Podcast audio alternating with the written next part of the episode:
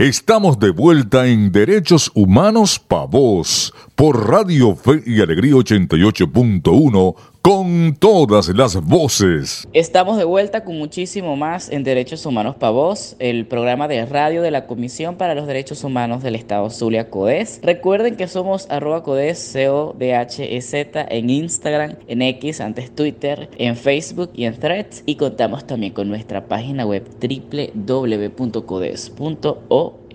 La preocupación por los niveles de contaminación de nuestro lago de Maracaibo, el más grande de Latinoamérica, todavía continúa. La aparición del verdín, una cianobacteria que está cubriendo una parte importante de la superficie del lago, ha multiplicado las quejas en los entornos vecinales, dificultando la actividad económica y ha generado una enorme preocupación sobre el impacto sanitario en la población. Sin duda, la emergencia ambiental del lago es complejo y afecta al entorno de diferentes formas.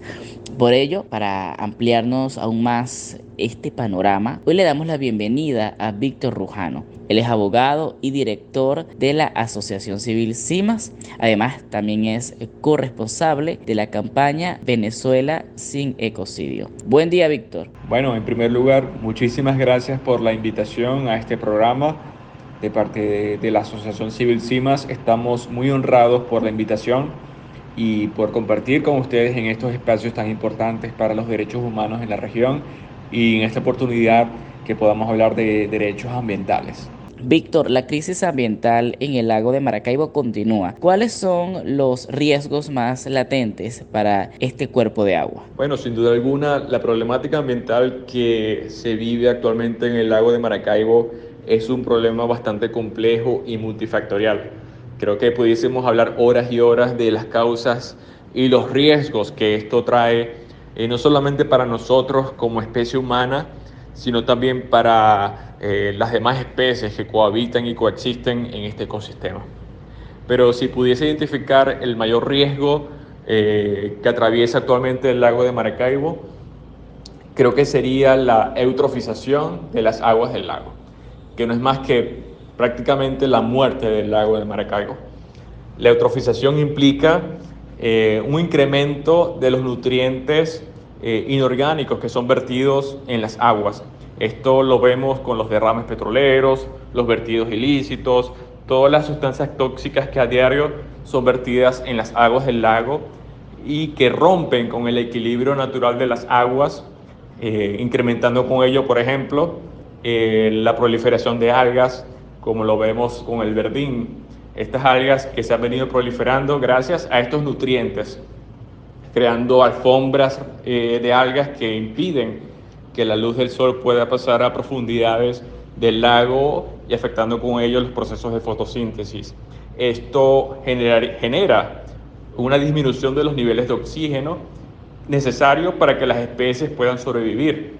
Y si esto sigue incrementándose, estamos hablando ya de un posible colapso ecosistémico, una pérdida de biodiversidad y extinción de especies incluso en, el lago de Maracaibo. Víctor, como una organización con enfoque en la defensa de los derechos de los pueblos indígenas, ¿cómo afecta la situación del lago a los grupos indígenas en la región?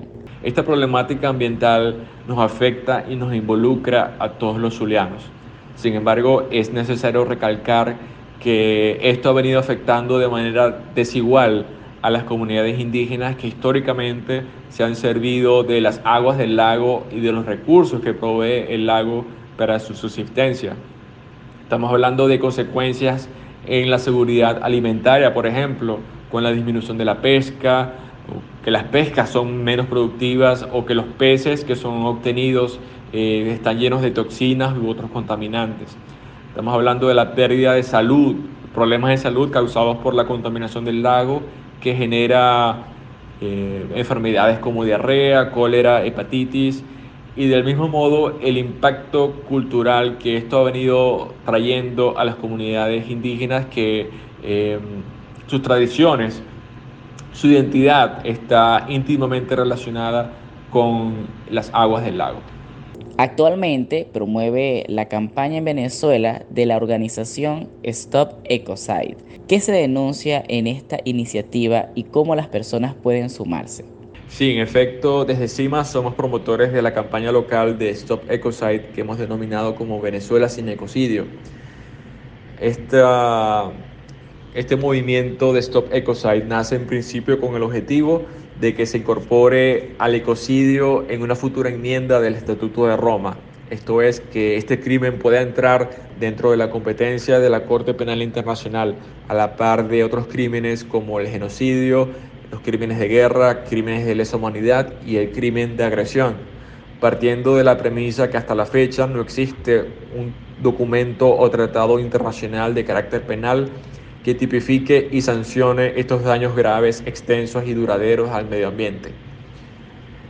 Asimismo, el movimiento busca que este crimen sea incorporado en las legislaciones internas nacionales de los países, considerando la importancia y la urgencia que a través del derecho penal se enfrente a la crisis ambiental y climática que se vive en todos los rincones del planeta. Así pues, Venezuela no podía quedarse atrás y desde el año pasado distintas organizaciones de la sociedad civil venezolana nos conjugamos para elaborar un manifiesto que actualmente se encuentra abierto a firmas, el cual puede ser eh, encontrado en nuestro Instagram, arroba BE Piso Sin Ecocidio. Allí en el enlace que se encuentra en la bio tendrán acceso a el manifiesto, así como las otras maneras de apoyar la campaña que viene en crecimiento y que a la par de otros países en Latinoamérica esperamos que logre resultados significativos en los próximos meses y que se evidencie la importancia del reconocimiento del ecocidio, no solamente a nivel internacional, sino también a nivel interno. Víctor Simas será parte de los invitados a la Feria de Derechos Humanos 2023 para conversar sobre las alternativas que pueden salvar al lago. ¿Qué puede adelantarnos respecto a las sugerencias que gestan desde su organización? Les puedo adelantar, por ejemplo, el trabajo que hemos venido desarrollando desde CIMAS con la campaña Maracaibo sin plásticos. Esta campaña eh, busca impulsar el debate por una, ciudad más limpia y sostenible eh, y sobre todo generar alianzas para una futura propuesta de ordenanza municipal para la regulación de plásticos de un solo uso en la ciudad de Maracaibo.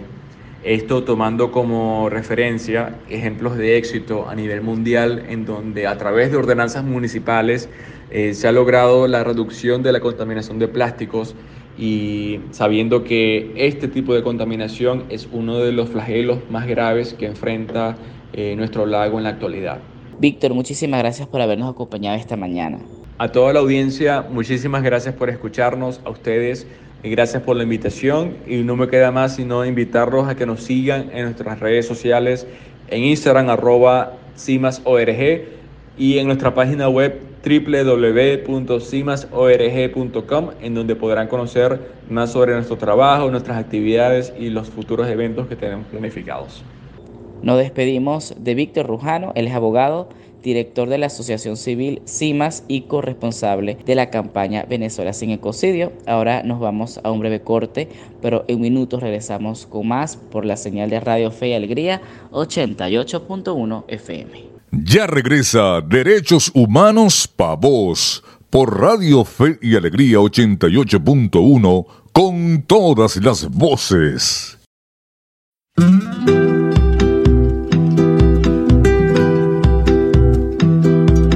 Tierra querida que tanto me has regalado. De la mañana tus besos, mi dulce aliento aires y tu nostalgia. He saboreado las aguas de tu rocío. Tierra querida que tanto me has regalado. Cuántas historias en ramas entrelazamos. Y en latidos de campo con sol dorado crecida mi alma de tus abrazos.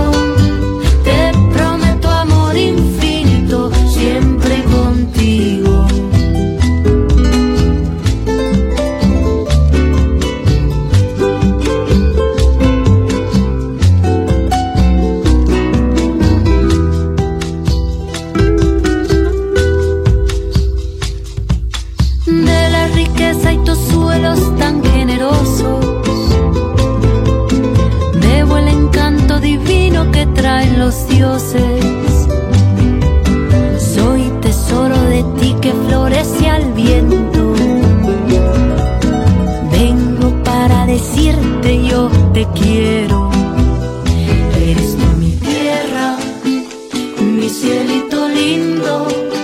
Cuando en una copa de vino se me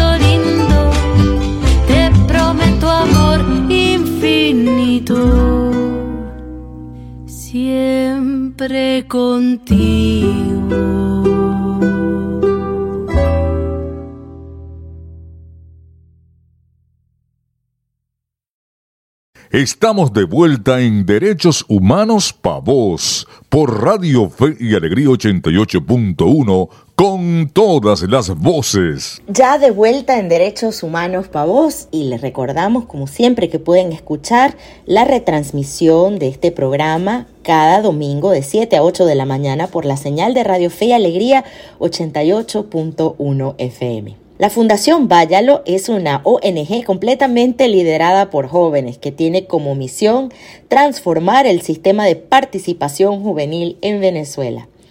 Esta organización desarrolla proyectos en el área de salud, educación y participación cívica, orientando a empoderar a jóvenes entre 15 y 30 años de edad en Guárico, Barinas, Zulia y Caracas en la promoción del desarrollo sostenible en Venezuela. En el marco de su participación en la octava edición de la Feria de Derechos Humanos, eh, queremos darle la bienvenida a Luis Alvarado Brusual, quien es presidente de la organización Váyalo. Bienvenido, Luis, a Derechos Humanos para vos esta mañana. Muchísimas gracias por el espacio y por la por oportunidad de poder conversar con la audiencia de Derechos Humanos para vos y de Radio Fe y Alegría. Luis, uno de los propósitos de Váyalo es empoderar a los jóvenes. ¿Cuál es tu lectura sobre las juventudes de la Venezuela actual? Bueno, lo cierto es que quizás nuestra lectura de Venezuela puede estar sesgada, ya que no hemos tenido la oportunidad de trabajar en todos los estados de Venezuela. Eh, y en nuestro país la realidad puede cambiar mucho de región en región. Sin embargo, hemos tenido la oportunidad de trabajar con muchos jóvenes de diferentes estados del país que nos pueden dar de pronto ideas de cómo está el panorama general. Lo cierto también es que la juventud a nivel mundial está atravesando una crisis muy profunda y no es muy distinto para nuestro país. Y esta crisis profunda que atraviesa la juventud a nivel mundial está precisamente relacionada a las expectativas, ¿no? Entre el, la diferencia entre eh, o la brecha entre lo que queremos llegar a ser y lo que queremos lograr y lo que el contexto donde vivimos, donde nos encontramos, realmente nos puede ofrecer. Lo, la realidad también es que en nuestro país, eh, cuando estamos atravesando todavía una crisis humanitaria eh, muy profunda, una crisis social eh, estructural, una crisis política eh, también bastante fuerte. Eh, los jóvenes en este contexto tienen una necesidad y tenemos una necesidad de eh, maximizar la generación de ingresos económicos y eso hace que la juventud pues también sea bueno objeto de quizás grupos o que quieran de pronto aprovecharse de esta necesidad y hace de la juventud un grupo vulnerable en este, en este sentido. Eh, y toda esta generación de ingresos orientado a una satisfacción de las necesidades urgentes del hoy, pero también a, a, bueno, aportar al núcleo familiar directo y que les permita también un contexto que les permita también acceder a mejores oportunidades. Lo cierto también es que hoy en día eh, los jóvenes se siguen haciendo la pregunta que se hacían eh, hace eh, cinco años atrás de si se van o se quedan. Lograr los objetivos de desarrollo sostenible es clave para la organización Váyalo. ¿De qué manera han ustedes sumado voluntades jóvenes para conseguir estas metas planteadas? Anualmente desde la Fundación lo organizamos lo que es el Foro Nacional de Jóvenes por los Objetivos de Desarrollo Sostenible, UODS, eh, y este año 2023 llegamos a la edición número sexta.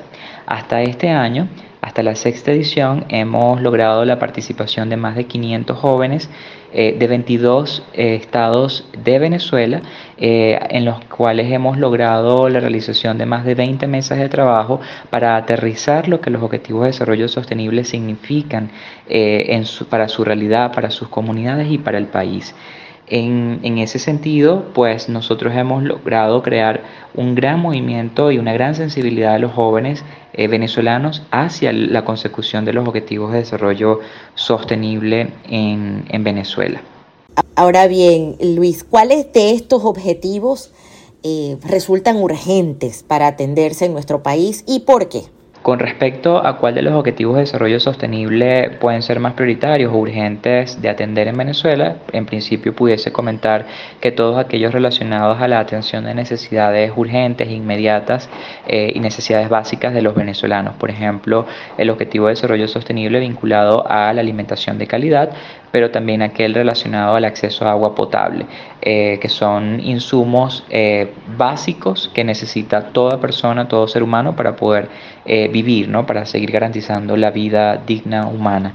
Em, y posteriormente pudiese comentar que bueno, otros de los objetivos relacionados a causas más estructurales, como por ejemplo la educación de calidad y la igualdad de género, que me parecen son bien importantes para el contexto actual venezolano y eh, si pudiese atender el prioritario en este momento y en este contexto coyuntura país, tendría que decir que es el objetivo 16 relacionado a paz, justicia e instituciones sólidas, ya que no podemos olvidar que la crisis humanitaria en Venezuela fue originada principalmente por un conflicto político. Entonces, el conflicto o, el fin de la crisis humanitaria también viene por el fin de la crisis política, por la promoción de una construcción de paz, por la promoción de acuerdos sociales amplios eh, y acuerdos eh, políticos amplios amplios también. Entonces, eh, yo particularmente considero que para el contexto venezolano es importante, imperante atender lo relacionado a las instituciones, el Estado de Derecho, la construcción de paz y la construcción de acuerdos sólidos,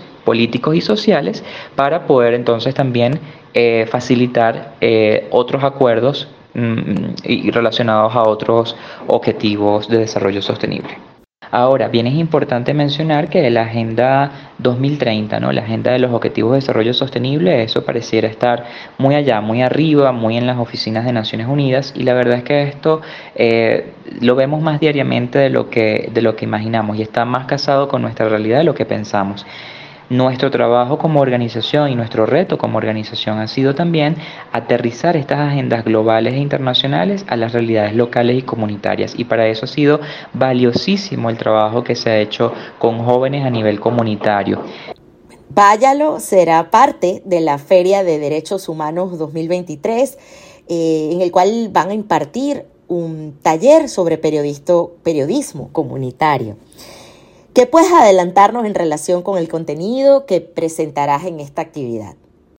En el marco del programa Agenda Comunitaria de la Fundación Vaya, lo que busca transformar narrativas desde las comunidades mismas, eh, estamos implementando un proyecto en alianza con la cuadra universitaria eh, llamado Medios para Todos, con el que buscamos alfabetizar en materia de comunicaciones a comunidades de todo el país eh, para que estas comunidades puedan precisamente, eh, bueno, en principio generar contenidos críticos desde su comunidad y desde su realidad, comunicando lo que ven y lo que viven, y también mitigar y reducir la desinformación existente en las comunidades relacionadas a distintos tópicos. En el marco de la Feria de Derechos Humanos eh, del Estado Zulia, que estamos súper eh, agradecidos y complacidos de poder participar, vamos a estar desarrollando un taller sobre periodismo comunitario con el apoyo de mi querida amiga y, eh, maravina Graciela Portillo quienes nos va a estar también profundizando un poco más sobre lo que es la comunicación comunitaria y de cómo generar insumos y productos comunicacionales desde las mismas comunidades, eh, para precisamente transformar las narrativas desde lo que se dice desde las comunidades para las comunidades. Muchísimas gracias Luis por habernos acompañado esta mañana en Derechos Humanos para vos. Muchísimas gracias de verdad por el espacio para poder conversar acá con toda la audiencia de Derechos Humanos Pavos y muchísimas gracias a, bueno, también a todo el equipo de la Feria de Derechos Humanos de, del Zulia que hace también todo esto posible y, bueno, la verdad, invitar a toda la audiencia a que participe en la Feria de Derechos Humanos este próximo 25 y 26 y particularmente en el taller sobre periodismo comunitario el día 25 eh, de noviembre. Súper agradecidos con, la, con, la, eh, con el espacio y la participación y bueno, nos vemos en el Zulia pronto. Escuchábamos a Luis Alvarado Brusual, eh, presidente de la organización Váyalo eh, que es una organización sin fines de lucro, nacida en, mil, en 2016 en la ciudad de Sarasa, en el estado Guárico, con el objetivo de empoderar a la juventud y promover su participación en el logro de los objetivos de desarrollo sostenible.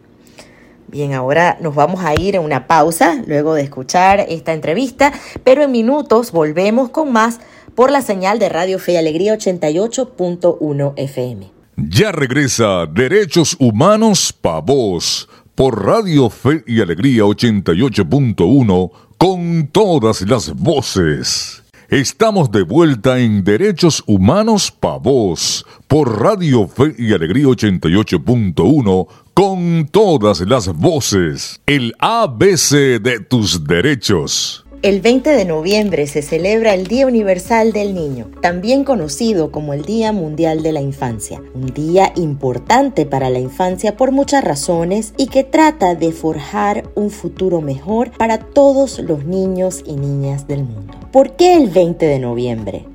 La proclamación del Día del Niño en 1954 coincide con el aniversario de la Declaración Universal de Derechos del Niño, que se decretó en 1959.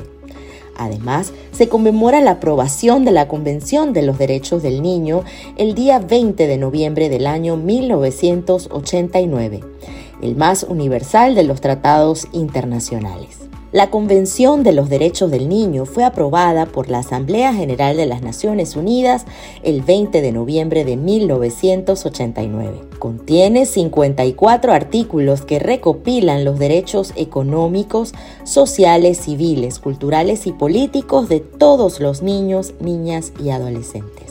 En el año 1959, las Naciones Unidas había aprobado la Declaración de los Derechos del Niño, contentiva de 10 principios. Posteriormente, en el año 1978, el gobierno de Polonia presentó una versión provisional de una Convención sobre los Derechos del Niño, aprobando la versión final en el año 1989. La aplicación de esta convención es de carácter obligatorio para los 194 estados que la han ratificado a nivel mundial, definiendo las obligaciones y responsabilidades de padres, maestros, profesionales de la salud, así como de los niños y niñas. Por otra parte, el Comité de los Derechos del Niño está conformado por expertos en derechos de la infancia, procedentes de varios países, quienes monitorean el cumplimiento del articulado estipulado en la Convención. Aprende de derechos con CODES. En el ABC de tus derechos hablábamos del Día Mundial de la Infancia.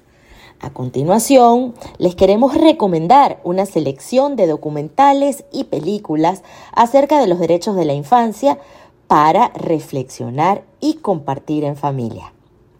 En primer lugar, tenemos a Camino a la Escuela, eh, de una película norteamericana del director Pascal Plisson del año 2012 es un documental que muestra las historias de cuatro niños que viven en distintos rincones del planeta y que comparten un mismo deseo, aprender. Deben recorrer largas distancias para asistir a la escuela y afrontar los riesgos en el camino. En segundo lugar tenemos El niño de la bicicleta, una película belga del director Jean-Pierre Dardenne del año 2011 y trata de un niño de 11 años que se escapa del lugar de acogida para buscar a su padre. Conoce a una peluquera que le brinda su amor y apoyo. Eh, número 3 tenemos la película norteamericana Precious del director Lee Daniels del año 2009 y que trata sobre una adolescente de Harlem eh, quien es maltratada por su madre y eh, abusada sexualmente por su padre.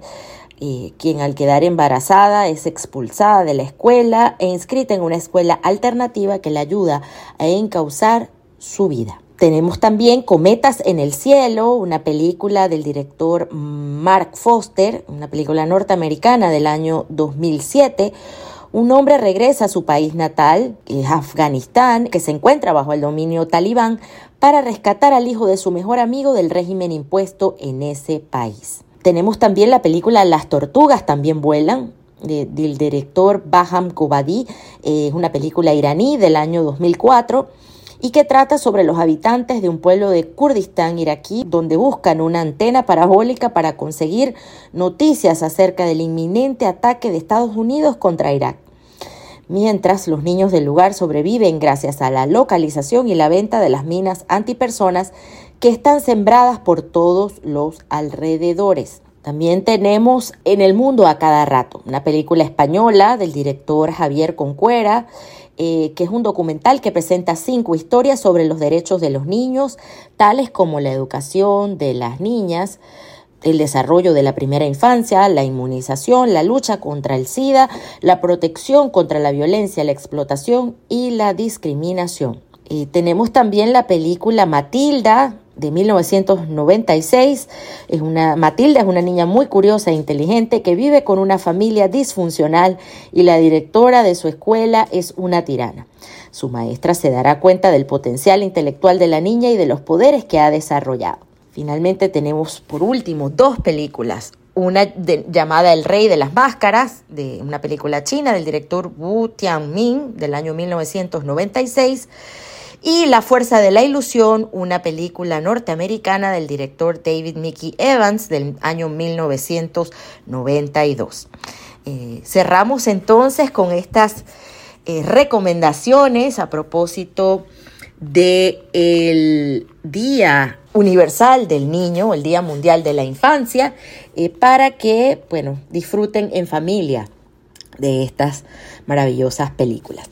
Eh, ha llegado entonces el momento de despedirnos, eh, pero no sin antes agradecer a Víctor Rujano, director de la Asociación Civil CIMAS, em, y a Luis Alvarado Brusual, presidente de la organización Váyalo, por habernos acompañado en el día de hoy. Tras los micrófonos, como todas las semanas, estuvimos acompañándoles en esta hora de Derechos Humanos para Voz, Adriana González, certificado de locución 49286, Héctor Brito y quien les habla, María Alejandra Sánchez. En la producción general, Winston León, en la coordinación de servicios informativos, Jesús Villalobos y en la dirección de Radio Fe y Alegría Maracaibo, Iraní Acosta. Les recordamos nuestras redes sociales donde pueden seguirnos como arroba codes, arroba codhz en Instagram, en la red social X, antes Twitter, en Facebook y en Threads y en nuestra página web como www.codes.org.